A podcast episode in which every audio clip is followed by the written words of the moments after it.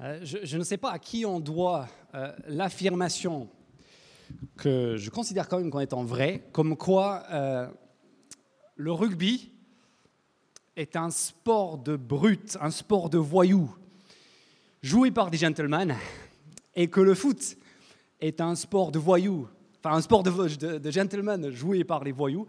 Mais en tout cas, moi, je, trouve que c'est assez vrai. Et sans vouloir offenser les passionnés du ballon rond, je pense juste qu'il faut, euh, voilà, il faut que j'affirme cela, puisque je sais qu'il y a la, Coupe du Monde qui arrive dans quelques semaines. Nous sommes à Toulouse, donc euh, voilà, il faut quand même pas perdre le, nord. Mais quoi qu'il en soit, euh, je, je pense que vous serez d'accord avec moi pour dire que l'un des plus beaux spectacles au- auxquels on puisse assister est sans aucun doute celui de voir 15 hommes, 15 bonhommes qui, dans l'abnégation, qui, dans le sacrifice, qui, dans un élan collectif, chacun avec sa différence, chacun avec son rôle différent, chacun à son poste, remontent ensemble 80 mètres du terrain pour marquer l'essai décisif dans le 78e minute. Si vous n'aimez pas le rugby ou le sport, je, m'excuse, pensez, à un orchestre symphonique en pleine lancée. Pensez si vous aimez les films, les films de, bataille, de combat, ces, films comme Braveheart ou, d'autres, ou Le Seigneur des Anneaux, on voit les, les foules qui, dévalent la pente pour aller affronter l'ennemi avec les cris euh, féroces comme cela. Ce, spectacle d'un effort concerté, d'un peuple, d'une nation même unie, qui vivent ensemble dans l'unité, dans l'abnégation, qui font preuve de zèle et d'ardeur en vue d'atteindre un but commun, bah, cela ne laisse personne indifférent. Ça nous fait tous rêver. Je pense que si ces, ces- ces images, ces, ces- ces choses nous parlent, c'est aussi qu'on a au fond de nous le rêve, un jour, de faire partie, de participer, de témoigner, d'être acteur dans un tel mouvement. Quand il s'agit de l'Église de Jésus-Christ et de la foi chrétienne, il faut dire ce qui est la réputation dans ce domaine est un petit peu, comment dire, un peu faible. On associe à l'Église dans l'histoire et à la foi chrétienne surtout la capacité à se diviser, à, à- faire des scissions, à vivre dans la confusion. Si c'est notre, euh, notre avis sur la foi chrétienne et sur le peuple de Dieu, de Dieu ce- ces chapitres 3 et 4 de Néhémie vont nous faire le plus grand bien. Vous savez pourquoi? Parce que dans ces chapitres 3 et 4 de Néhémie, on assiste à un beau spectacle, un spectacle exceptionnel, un spectacle réjouissant de voir un moment où le peuple de Dieu s'est levé, s'est mobilisé, s'est donné avec zèle pour un seul et même but. Et en fait, si vous nous rejoignez ce matin dans cette série en Néhémie, euh, je, précise que le thème de ce livre, c'est le thème du réveil. Une action euh, particulière, en profondeur et dans la durée de la part de Dieu dans la vie d'hommes et de femmes qui apprennent à le connaître. Et ce qu'on voit ici, c'est l'un des signes d'un réveil. C'est un peuple avec une vision partagée, avec un élan collectif hors du commun, mobilisé par un zèle commun, en un mot, soudé dans l'effort, chapitre 3 et chapitre 4, ferme dans l'adversité. C'est ce qu'on va voir et vous pouvez suivre si euh, vous allez prendre des notes euh, sur les bulletins à la page 2. Le peuple de Dieu, soudé dans l'effort, chapitre 3, et ferme dans l'adversité au chapitre 4. Alors, je ne sais pas ce que vous a inspiré la lecture de Néhémie chapitre 3 à l'instant. Je salue ici le courage et la persévérance de Valérie. Et je précise que sur la rive gauche, ils n'ont pas eu le courage de lire tout le chapitre. Quand on lit, sans vouloir susciter une rivalité quelconque, quand on lit un chapitre comme Néhémie 3, honnêtement, tu tombes sur ça le matin pour ta lecture personnelle. Tu dis, bah, vivement demain. Une liste interminable de noms de gens qu'on ne connaît pas, d'endroits qui nous sont étrangers. On lit cela et c'est un peu comme les généalogies qu'on a dans l'Ancien Testament, des pages et des pages de noms, euh, le fils d'un tel, le fils d'un tel. euh. Ou comme les, vous savez, les, derniers chapitres des épîtres de Paul, euh, salut un tel, euh, faites la bise à, l'autre. et en lisant, on se dit, mais à quoi ça sert? À quoi ça rime tout ça? Et c'est là qu'on doit se souvenir d'un verset formidable dans le Nouveau Testament de 2 Timothée chapitre 3 verset 16 qui nous dit que toute l'écriture, y compris Néhémie chapitre 3, est utile. L'apôtre Paul qui le dit non seulement utile, mais inspiré de Dieu et utile pour convaincre, pour corriger, pour instruire et pour former et équiper l'homme de Dieu pour toute œuvre bonne. Ce qui veut dire qu'on peut reprendre courage et aborder ce chapitre 3 de Néhémie avec confiance parce que rien n'est inclus dans la Bible par hasard. Il n'y a pas de page qu'on peut juste euh, voilà, détacher et fumer comme le faisaient euh, mes collègues de classe quand les Gédions sont venus à notre lycée, hein, qui ont fumé tout le Nouveau Testament. Qu'est-ce que nous avons ici? Qu'est-ce que nous avons ici? Nous avons ici une immense fresque au chapitre 3 de Néhémie du peuple de Dieu au taquet pour le projet de Dieu. Et j'aimerais qu'on relève ensemble rapidement trois choses. La nature des travaux, l'identité des ouvriers et l'esprit, l'ambiance qui règne sur le chantier. D'abord, la nature des travaux. Et ça, on ne le voit pas tellement dans le texte, euh, mais je vous en fais, euh, je vous donne l'info. On le voit dans le texte, mais les, fouilles archéologiques nous aident à mieux saisir l'étendue de ce chantier, puisqu'on n'est pas familier avec tous les endroits qui sont mentionnés. En fait, on sait que cette muraille qu'ils sont en train de construire, ils se sont levés au chapitre 2, verset 18. Vous vous souvenez du miracle de la semaine passée? Ce peuple abattu parmi le tas de décombres qui déclare ensemble Levons-nous, chapitre 2, verset 18, et mettons-nous au travail. Ce peuple qui se lève est en train de s'attaquer et va achever une muraille qui fait 2 km et demi à la ronde. Une, muraille qui fait 2 km et demi de long sur 3 mètres d'épaisseur un mur de 3 mètres d'épaisseur sur 2 km et demi, et tout cela sur un chantier qui se trouve à Jérusalem et donc sur une très forte pente, une pente raide, presque une, une falaise qui, euh, qui tombe sur le bord de la ville. Et tout cela, ils vont l'entreprendre où? Dans la poussière, parmi les décombres, sous la chaleur du soleil du printemps au Moyen-Orient. Et tout cela tout cela, cette tâche qui semble impossible, ils vont l'entreprendre et ils vont l'achever, on va le voir dans deux semaines au chapitre 6 et le verset 15, en 52 jours. 52 jours seulement pour entreprendre tout cela. Et en fait, on n'en a pas dit un mot jusque-là, mais on peut se poser la question, pourquoi cette obsession avec la muraille? Pourquoi ce livre Néhémie avec sa muraille? À quoi cela sert? Qu'est-ce que cela représente? Si vous voulez savoir ce que représente une muraille, et si vous êtes du sud-ouest, pensez à la cité de Carcassonne. La muraille, les murailles de la cité de Carcassonne. Qu'est-ce que cela représente? Cela représente des siècles après la grandeur, la force, la puissance de tout un peuple. Cette muraille, son importance, au fond, n'est pas d'ordre euh, militaire, d'ordre défensif. Une muraille dans l'Antiquité, c'est surtout un symbole. Il n'y avait pas de drapeau à l'époque. Les murailles, c'était comme un drapeau, c'était le symbole national de, la puissance, de la valeur, de la gloire, de l'honneur de cette ville, de ce lieu, et donc du Dieu qui, dont il euh, revendiquait. revendiquait.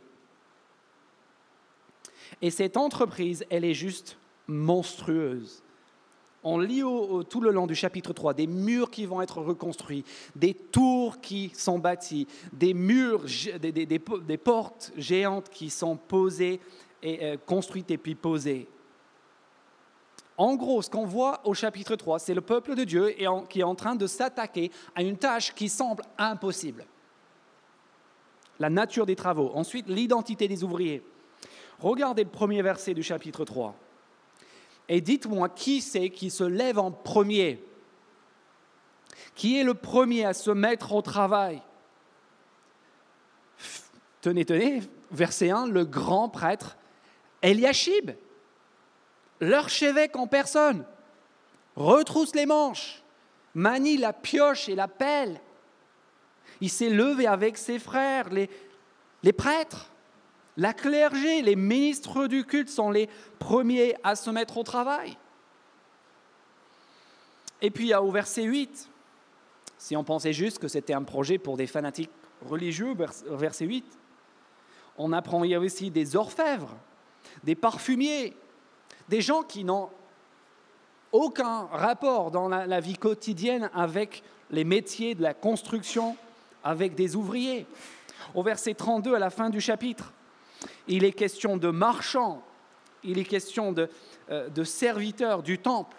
On a des hommes de tous les métiers qui se mobilisent ensemble pour ce chantier. On a aussi des hommes de toutes conditions.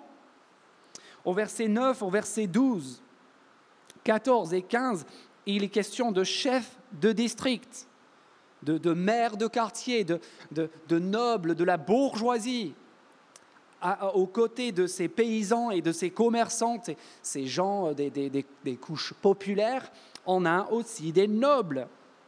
On a même le préfet lui-même, Néhémie, qui, lui aussi descend sur le chantier, se met au travail.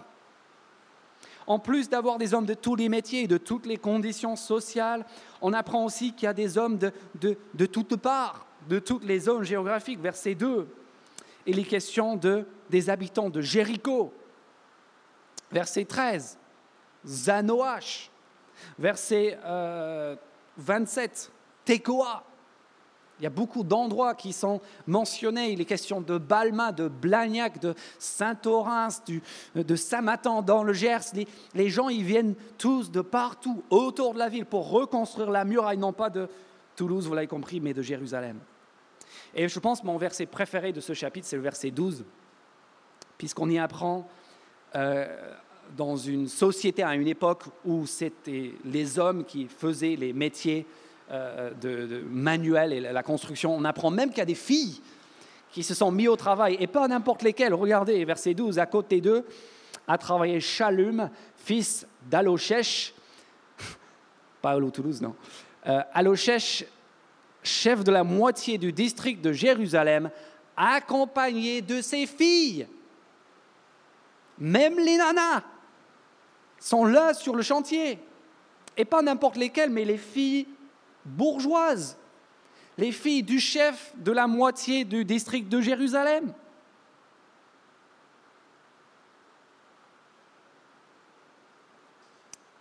Et tout ça, c'est juste l'un des plus beaux spectacles auxquels on puisse assister. Le peuple de Dieu, dans son ensemble, euh, tous les métiers, toutes les conditions sociales, les hommes, les femmes, tout le monde qui, dans l'unité et dans l'ardeur, oublie ses différences et se mobilise ensemble. Et ça, c'est pas juste l'un des grands signes du réveil dans l'histoire de l'Église et dans la Bible, c'est aussi quelque chose que j'ai l'immense joie de pouvoir vous dire si vous arrivez depuis peu, c'est aussi quelque chose qu'on a vécu dans cette Église depuis quatre ans. Il y a des, hommes et des femmes surtout des hommes je crois, ce matin qui sont partis à 8 heures pour pouvoir installer cette salle. Vous savez même pas qui c'est, ils vont pas se plaindre, mais ils le font avec joie. Il y a des gens qui travaillent pour toutes sortes d'entreprises, pour organiser des apéros pour les gens qui habitent le centre-ville de Toulouse, des gens qui organisent des fêtes pour des enfants, des gens qui organisent des week-ends, qui, qui rénovent des appartements il y a une centaine de personnes qui se réunissent toutes les semaines pour prier ensemble, pour s'encourager, pour revenir sur ce que Dieu est en train de nous dire, qui se donne pour témoigner, pour parler à d'autres de la, la, formidable nouvelle de ce que Dieu a fait pour nous en Christ. Et ça, c'est beau à voir. Ça, c'est l'un des signes d'un endroit et d'un temps et d'une situation où Dieu est en train d'œuvrer. Un peuple qui est saisi un peuple qui est habité par ce but commun. Et enfin, regardons l'ambiance sur ce chantier. L'ambiance sur ce chantier, l'esprit de corps formidable qui y règne. En fait, c'est le refrain de tout le chapitre. Regardez les trois premiers mots du verset 2, du verset 4, du verset 5, du verset 7, du verset 8, du verset 9. Comment est-ce que presque chaque verset commence? À côté d'eux, à côté d'eux, à côté d'eux, à côté d'eux. Et puis le verbe qui revient tout le temps, c'est le verbe dans l'original, se fortifia. Ici, il traduit réparer, réparer. Et ça, c'est l'histoire de tout le chapitre. Chacun prend sa partie de la muraille, le peuple, les uns aux côtés des autres, un pour tous et tous pour un, chacun à sa poste, chacun en train d'entreprendre la main dans la main, d'une seule âme, d'un seul corps, pour faire avancer ce projet collectif. Mais avant de tout peindre en rose, je, je dois quand même attirer votre attention sur la note dissonante du verset 5 à côté d'eux ont travaillé les habitants de Tekoa, même si les plus influents d'entre eux refusaient de se plier au service de leur Seigneur. Il y a cette petite touche de réalisme.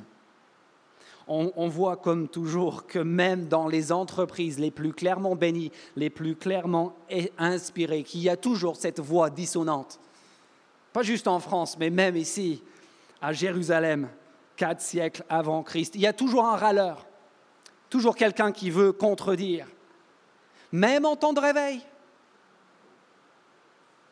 Même quand le feu du réveil s'attise et se répand, il y a ces gens qui râlent, il y a toujours quelqu'un qui voit le problème, qui voit ce qui ne va pas. Et en l'occurrence, qu'on voit ici, qu'en fait, ceux qui voient le problème, entre guillemets, ceux qui ne veulent pas se plier, qui, qui ne veulent pas s'abaisser pour mettre la main à la pâte, en fait, ce sont ceux dont l'orgueil est certainement blessé. Ceux qui avaient l'habitude de commander les nobles de Tekoa, les premiers parmi eux, ceux, qui avaient l'habitude de commander, ils ne veulent, pas s'abaisser, ils ne veulent, veulent pas se plier, reconnaître une autorité de quelqu'un d'autre, prendre un travail qui est clairement en dessous de leurs compétences, de leurs dons, de leurs capacités.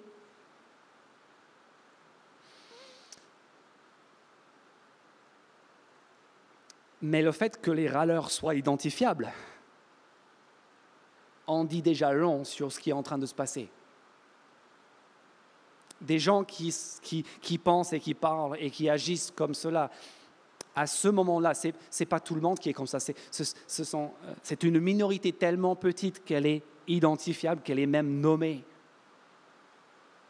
Partout ailleurs, c'est l'ardeur, l'effort qui, euh, qui, euh, qui est le maître mot. Regardez le verset 13. La porte de la vallée a été réparée par Hanun et par les habitants de Zanoach. Ils l'ont reconstruite et en ont posé les bâtons, les verrous et les barres. Ils ont fait de plus. 500 mètres de mur jusqu'à la porte du fumier, qui ont tellement, ils décuplent tellement d'efforts qui, qui, allez, je fais 500 mètres, un demi-kilomètre, 20% de la muraille en plus, tellement ils sont à bloc. Puis au verset 20, il est question de Baruch, fils de Zabaï, qui s'est montré plein d'ardeur. On apprend au verset 27, à la fin du chapitre, ça c'est très intéressant. On apprend au verset 27 que ce sont les habitants de Tekoa, dont les nobles ne voulaient pas se plier au service de Néhémie, qui eux-mêmes font réparation pour, leurs nobles en réparant une autre partie. Ils font réparation pour l'orgueil, la, fierté de leurs nobles qui ne veulent pas se plier au travail. Vous voyez ce que le texte est en train de nous dire? La nature des travaux, l'identité des ouvriers, l'esprit de corps, l'ambiance qui règne sur ce chantier, en un mot, à la fin du verset 38 du chapitre 3, tout le peuple a pris ce travail à cœur.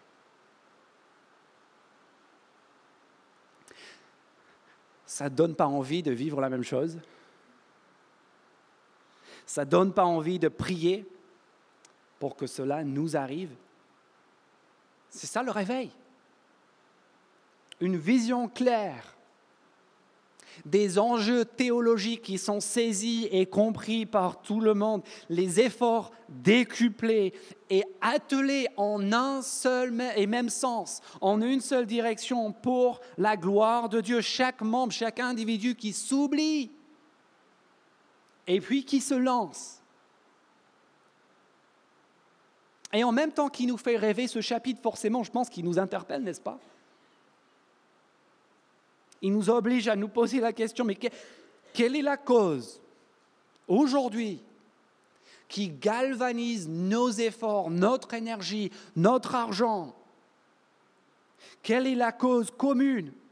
Pas juste un projet personnel, mais la cause commune, collective, dans laquelle on n'a aucun intérêt personnel, qui suscite une telle adhésion, un tel élan parce qu'il faut dire ce qu'il y il y avait des sacrifices. J'ai parlé il y a quelques, jours avec euh, quelqu'un qui me racontait son expérience de l'occupation pendant la, euh, guerre de 39-45. Et cette personne était enfant à l'époque, et puis m'a parlé de son enfance qui rapidement est devenue une vie d'adulte, de travail, de, de, mettre la main à la pâte à la ferme. Pourquoi? Parce que, parce que papa était parti au front parce que tous les hommes étaient partis et donc c'était aux femmes et aux enfants de prendre la relève sur les fermes. Et, c'était la même chose ici, le temps consacré à la muraille, c'était du temps perdu, c'était des revenus perdus, c'était une baisse de l'activité économique, c'était une distance avec des proches, euh, c'était des terres qui étaient délaissées, qui en temps normal ces hommes auraient entretenu. Et tous ces sacrifices sont consentis avec joie. Gens ne sont pas en train de se féliciter, ne sont pas en train de revendiquer leur effort extraordinaire, ils, le font avec joie d'un seul et même cœur à cause du but commun, à cause du fait qu'ils sont galvanisés par l'enjeu spirituel collectif de ce projet. Mais sans surprise, ça ne dure pas très longtemps. À partir du chapitre 3 et le verset 33, on voit que le même peuple qui est soudé dans l'effort va, être, euh, va devoir tenir ferme dans l'épreuve. Vous savez, quand les, quand les progrès sont tangibles, quand la croissance est visible, quand ça marche, entre guillemets, bon là, ce n'est pas difficile de dire oui, c'est pas dur d'être de la partie, ça, ça ne demande pas euh, un, un, caractère exceptionnel d'être tout feu et toute flamme dans une église ou dans un mouvement qui est en réussite. Et il faut dire ce qui est l'euphorie du début, du lancement du chapitre 2, verset 18, elle est réelle. L'efficacité, les progrès, eux aussi sont réels. Mais avec le réveil, il vient toujours forcément des ennuis, forcément des problèmes. Et quand il n'y en a pas, ben vous savez quoi, c'est souvent que tout simplement le progrès est tellement faible qu'il n'embête personne. Mais dès lors qu'il y a du changement, qu'il y a euh, des choses qui sont bousculées, dès lors qu'il y a un, impact, forcément, ben forcément, euh, ça énerve, ça agace et même profondément. Verset 33 du chapitre 3. Lorsque Sambala a appris que nous étions en train de reconstruire la muraille, il s'est mis en colère et s'est montré très irrité. Et comment se manifeste sa colère, son irritation? Bah, Regardez la suite. Il s'est moqué il s'est moqué. Ça, c'est très souvent la première réponse de ceux qui sont en colère. La dérision, l'humiliation. Et lors de son discours aux armées de Samarie, discours de vœux peut-être de début d'année du mois de janvier, dont le compte-rendu nous est adressé dans les versets 34 et 35, euh, Sambala, oh, il est en très grande forme, mes amis. Regardez comment il commence commence avec un sous-entendu sexuel. Il dit devant ses frères et devant les soldats de Samarie, Que font donc ces misérables juifs? Fait, dans l'original, le, mot misérable, c'est un sous-entendu impuissant, ces impuissants juifs. Puis euh, il emploie un, verbe au passif euh, qui n'est pas très, très bien rendu dans notre traduction. Il dit Va-t-on les laisser faire Et l'idée, en fait, c'est que c'est eux qui vont faire le travail. Et ce n'est pas du tout des professions, ils n'ont pas engagé des maçons et, des vrais ouvriers. C'est du bricolage. Ils sont en train de faire les travaux eux-mêmes, les pauvres. Mais c'est pathétique, ça fait pitié tout ça. Puis il continue. Vont-ils offrir des sacrifices, verset 34 Vont-ils finir leur tâche dans la journée, mais ils n'ont pas la moindre idée de la tâche qu'ils entreprennent? Ils ont déjà construit des murailles. Au moins des murailles, j'en ai construit, je peux vous dire. Mais eux, ils, ont, ils sont naïfs. Ils n'ont pas la moindre idée de cette tâche à laquelle ils sont en train de s'attaquer. Ils ne se rendent pas compte de son ampleur. Et puis, où, est-ce qu'ils vont trouver la matière première?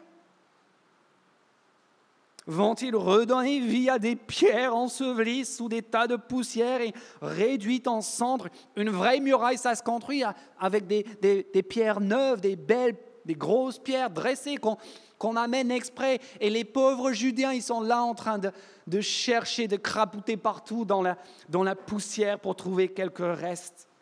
Puis Tobija rajoute une couche au verset 35. Cette muraille de pierre, de cailloux, n'en est même pas une. Ce pauvre tas de cailloux qui construit seulement leur muraille, verset 35, si un renard grimpe dessus, il la fera couler. Pathétique. Rapetissé. Tourné en dérision. Ridiculisé. C'est la stratégie depuis toujours des ennemis de la foi. Et le mieux, c'est que pour cela, il ne faut aucun argument réel. Il faut juste un peu de rhétorique et un public déjà acquis. Ce que Sambala, il a ici. Et puis regardez chapitre 4 et le verset 2, lorsque la dérision ne marche pas parce que les projets continuent, quand les insultes ne marchent pas, on passe à la violence. Ils se sont tous ligués ensemble verset 2, pour venir attaquer Jérusalem et lui causer du dommage. Et on apprend au verset 1 que cette alliance des forces hostiles est en, est, train de s'agrandir. En fait, en essence, c'est visualisé quand on lit au verset 1, Sambala, Tobija, les Arabes, les Ammonites, les Asdodiens.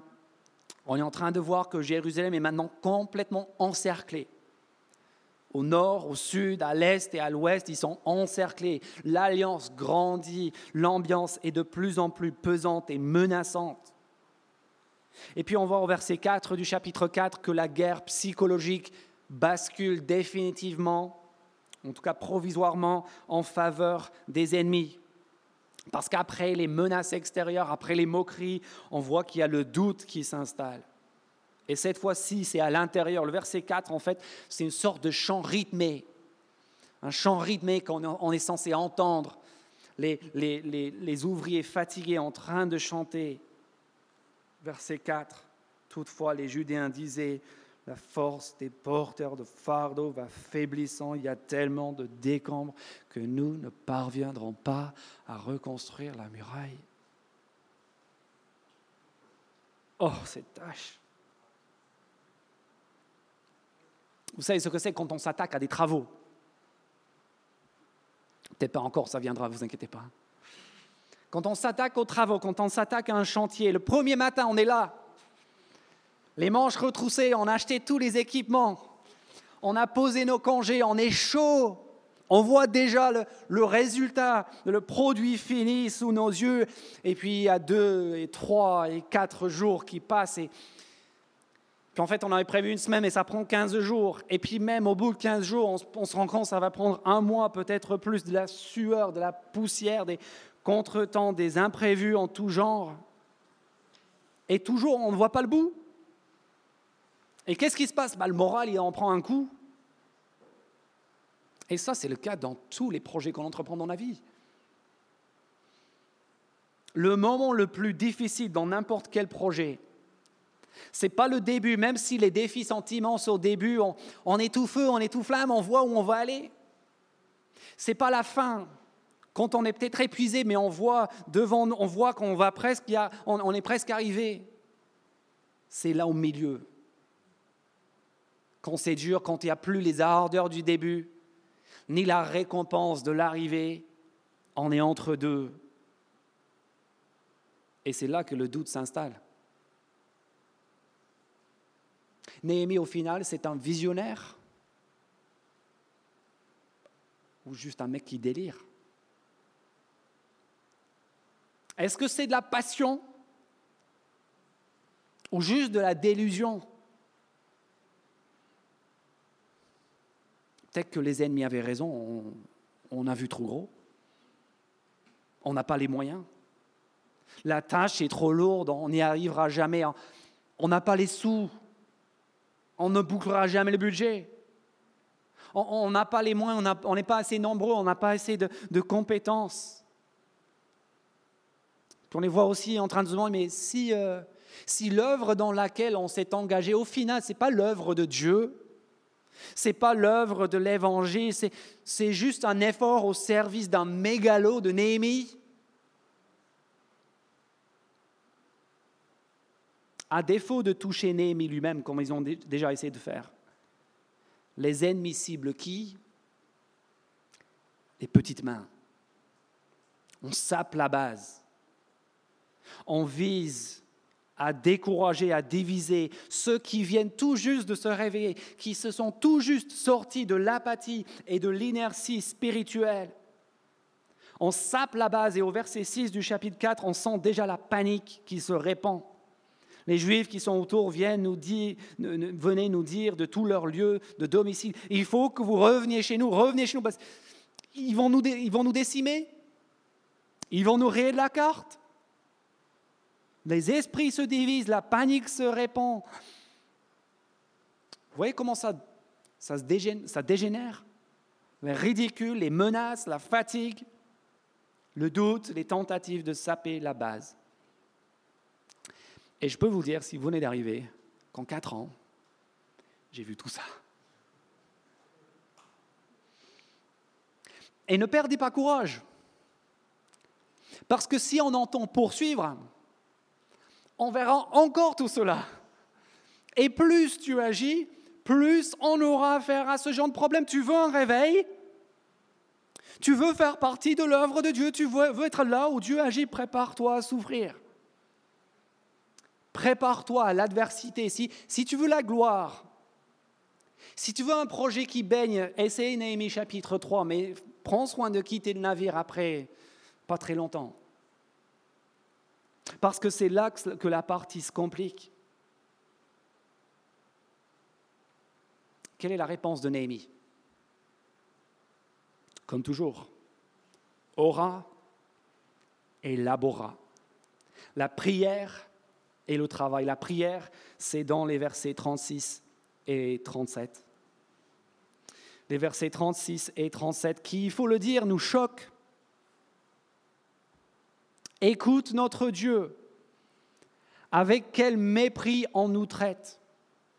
Fais retomber leurs insultes sur leur tête et livre-les au pillage et à la déportation. Ne pardonne pas leurs fautes et que leurs péchés ne soient pas effacés devant toi, car ils ont provoqué de front ceux qui construisent, on dit, incitation à la haine religieuse. Là, on se dit, ah oui, c'est l'Ancien Testament, je t'avais dit, faut pas l'ouvrir, c'est dangereux, c'est la haine, c'est, c'est le Dieu méchant, sanguinaire, violent. Mais avant de dire cela, réfléchissez juste 30 secondes.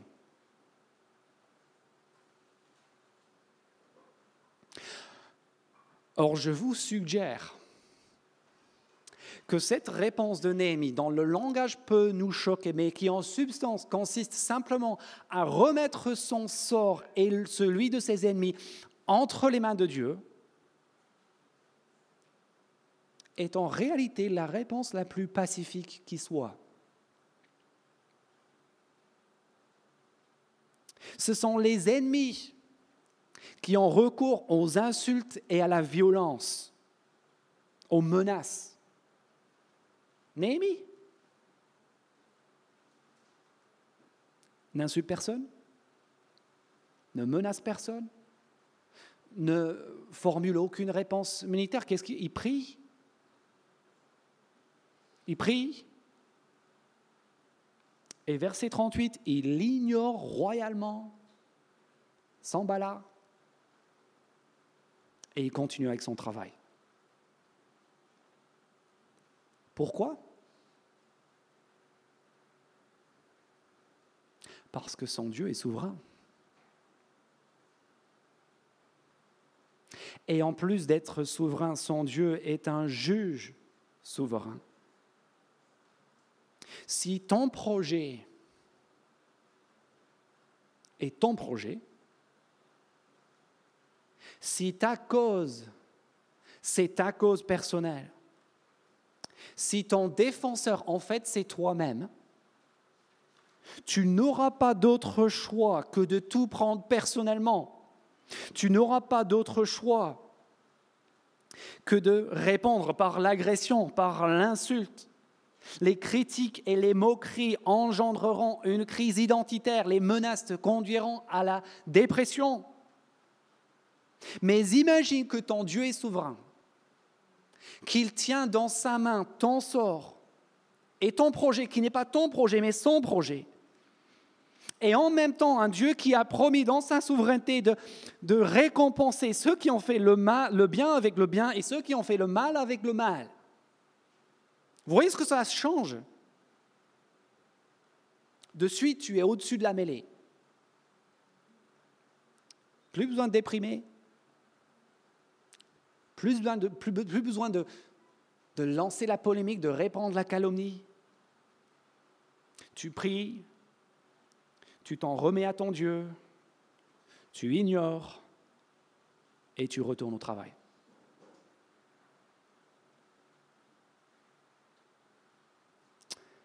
Après la prière, qui est renouvelée au verset 3, nous avons prié notre Dieu, il y a l'action. Verset 3, nous avons mis en place une garde pour nous défendre jour et nuit contre leurs attaques. Remarquez encore, comme on a vu la semaine passée, c'est parce que Dieu est souverain que Néhémie prie, bien sûr, mais c'est aussi parce que Dieu est souverain que Dieu, que Néhémie agit, qui s'organise, qui mobilise des efforts.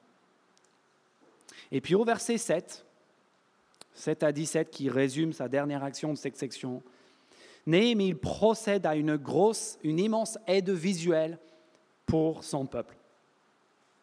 En lit verset 7, j'ai donc posté le peuple par famille, avec, tous avec leurs épées, leurs lances et leurs arcs, en contrebas, derrière la muraille, aux endroits abrités. Ce que Néhémie fait en fait, il fait, il fait arrêter un temps le chantier, il sort tout le monde de Jérusalem, il, fait, il passe en revue tout le peuple, les hommes sont armés, les femmes et les enfants sont là aussi, tout le peuple en contreva devant la muraille. Et cela aurait accompli, je pense, au moins trois objectifs. Premièrement, par ce grand symbole du peuple rassemblé, il rappelle à ces gens l'enjeu. Ils voient devant eux, voilà ce pourquoi on est en train de se battre. Ce pourquoi on travaille, on voit Jérusalem, on voit dans son ensemble, pas juste mon petit bout de muraille qui n'avance pas, mais l'ensemble, le chantier, la gloire, l'honneur de Dieu, ce que cela représente. L'enjeu aussi du peuple, de tout le peuple. Verset 14, vos frères, vos fils, vos filles, vos femmes, vos maisons. Deuxièmement, le peuple voit en perspective dans son ensemble ce qu'il avait peut-être tendance à voir par, euh, par micro-parties. Chacun attelé à sa petite section de la muraille et maintenant tous rassemblés ensemble, ils voient l'ensemble. Ils voient aussi les progrès. Ils voient que ça avance. Ça avance au point, verset 38, que toute la muraille a été partout consolidée jusqu'à la moitié de sa hauteur. À force d'ignorer les attaques, à force de se remettre au travail, le projet, il avance. Et puis l'ennemi voit et entend parler de cette démonstration de force, en sorte que verset 9, on lit, Lorsque nos ennemis ont appris que nous étions au courant de tout, Dieu a réduit leur projet à néant Et nous, nous sommes retournés à la muraille.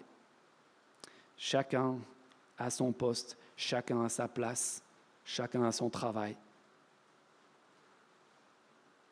Le peuple, soudé dans l'effort, est aussi le peuple qui tient ferme dans l'épreuve, qui garde les yeux sur l'objectif, qui a conscience de ce qu'il est en train d'entreprendre et le résultat, c'est que le projet avance. Oui, on s'organise, verset 11. Personne ne baisse la garde. Même les ouvriers, ils ont une épée autour de la taille. Mais on continue le travail, on ne se laisse pas détourner. Versets 13 et 14, Néhémie met en place un système de communication, un petit réseau interne pour, euh, pour pouvoir lancer l'alerte en cas de besoin, en, cas d'attaque. Verset 15, il rallonge les journées, on commence dès l'aurore et puis on continue, les 35 heures passent à la trappe pendant ce temps précis pour que ce chantier puisse avancer. Puis on, gagne du temps, verset 16, en éliminant les trajets, les temps passés dans les transports. Tous ceux qui venaient de loin, bah, il leur dit, venez, habitez sur le chantier, dormez sur place, que chacun passe la nuit à l'intérieur de Jérusalem avec son serviteur. Et puis au verset 17, on voit que même Néhémie ainsi que tout son peuple sont en éveil à chaque instant. Il y a une solidarité totale entre Néhémie et même sa, sa garde rapprochée qui ne quittent pas leurs vêtements, verset 17, qui gardaient leurs armes même pour se laver. Pas question pour Néhémie d'aller se coucher à l'hôtel en pyjama. Il reste sur la muraille. Il reste aux côtés de ces, hommes en tenue de bataille sur le chantier. Voyez le message de tous ces chapitres?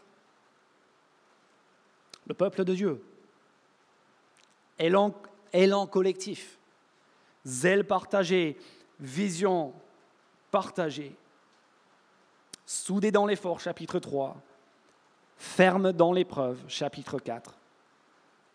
Et tout cela c'est pas juste la nostalgie. C'est pas juste une belle histoire de ce qui s'est passé une fois il y a très longtemps. Tout cela est là pour nous, pour notre instruction, pour notre encouragement, pour nous équiper. Parce qu'en réalité, quand on continue la lecture de la Bible, on voit que, que cet esprit-là, cet esprit de corps, cette unité, cette ardeur, ce zèle, dans l'effort comme dans l'épreuve, en fait, c'est ce qui caractérise tous les grands réveils, toutes les grandes entreprises, toutes les grandes actions de Dieu dans l'histoire. Et c'est pour cela que je vous propose simplement de conclure en priant pour que cela soit aussi notre cas. Je vais commencer juste en lisant un passage de la lettre aux, Philippiens où Paul dit sensiblement la même chose qu'on voit ici.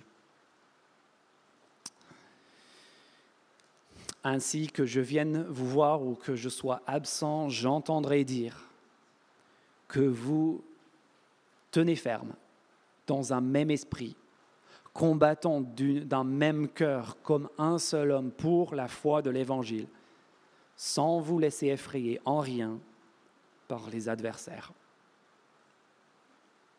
Notre Père, on n'a pas beaucoup de mal à s'identifier à ce qui se passe dans ces chapitres euh, la tâche face à ton peuple est toujours immense. Les obstacles sont nombreux. Le chemin est euh, semé d'embûches. La tentation au découragement est là. La moquerie, les menaces, la violence. Peut-être ce sentiment aussi d'être entre l'enthousiasme d'un début et la consommation d'un projet mené à son terme. Et donc, dans tout cela, nous te demandons de nous instruire, de nous encourager, euh, d'illuminer notre pensée par ces vérités de ta parole, de voir que la difficulté, l'adversité, c'est juste normal, il ne faut pas s'attendre à autre chose, de voir comment ton peuple et ton projet avancent, lorsqu'on se mobilise ensemble, lorsqu'on ne regarde plus à ce qui nous entoure, mais simplement à toi, quand on te laisse toi être le juge quand on, quand on te laisse toi répondre aux difficultés. Donne-nous, s'il te plaît, de vivre ce que ce peuple a vécu et ce qui a caractérisé tous les grands rêves de l'histoire de ton peuple. D'être soudé dans l'effort, d'être ferme dans l'épreuve, à combattre comme un seul homme pour la foi de l'Évangile, sans nous laisser en rien effrayer par les adversaires. Et on te demande tout cela au nom de Jésus. Amen. Amen.